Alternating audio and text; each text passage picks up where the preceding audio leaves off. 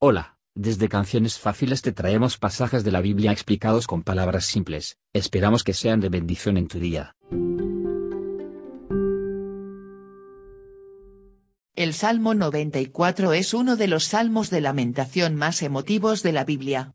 En este salmo, el autor llama a Dios para que se haga justicia contra los malvados que persiguen a los justos. En el versículo 12, el autor recuerda que Dios es el que corrige al hombre y le enseña lo que es justo. Es importante tener en cuenta que la corrección no es una forma de castigo, sino una forma de enseñar al hombre cómo vivir una vida justa. En los versículos 13 al 15, el autor continúa pidiendo a Dios que intervenga y ponga fin a la opresión de los malvados.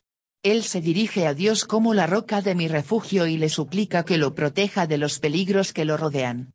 El autor también reconoce que Dios es el defensor de los justos y que, en última instancia, los malvados serán juzgados por sus acciones.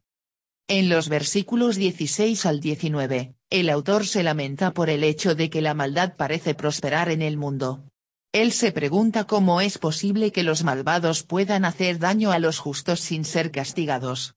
A pesar de esto, el autor mantiene su fe en Dios y confía en que Él intervendrá en el momento adecuado. Finalmente, en los versículos 20 al 23, el autor recuerda que Dios es su consuelo y su fuerza en tiempos de angustia. Él sabe que Dios lo protegerá y lo guiará en su camino. En el versículo 24, el autor le recuerda a los malvados que el castigo por sus acciones está llegando, y que Dios no permitirá que la maldad triunfe. En resumen, el Salmo 94 es un salmo de lamentación que pide justicia y protección para los justos que están siendo oprimidos por los malvados. El autor confía en que Dios es su refugio y su fuerza, y espera que Él intervenga para poner fin a la maldad.